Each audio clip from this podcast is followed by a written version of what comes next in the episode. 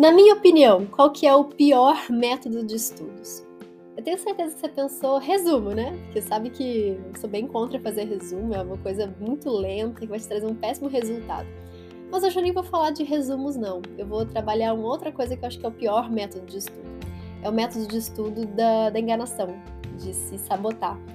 O que, que é esse método de estudo, né? A pessoa faz de tudo para não errar, para não assumir que não sabe, para sentir ali no fundo que ela tá conseguindo chegar em algum lugar, sendo que na verdade ela tá completamente parada no tempo. Eu tô falando de pessoas que não fazem questões por medo de errar.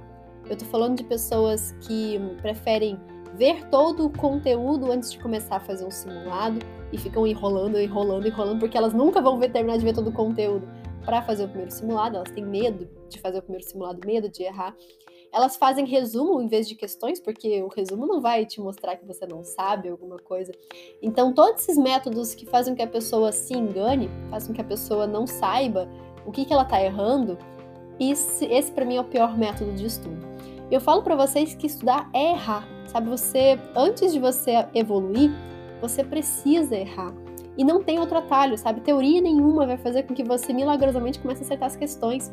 Porque fazer questão exige interpretação, exige estratégia, exige análise das alternativas, exige tanta coisa que não está numa aula, não está na teoria, e que a pessoa ela precisa começar a errar para começar realmente a aprender a passar no vestibular.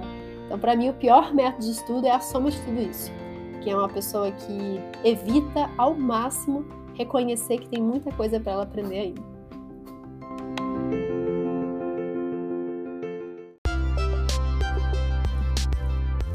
Eu sou a Sara Schaumeyer, médica pelo FRJ e mentora de vestibulandos. Hoje você ouviu mais um episódio do podcast, o podcast do arroba Método Questiona.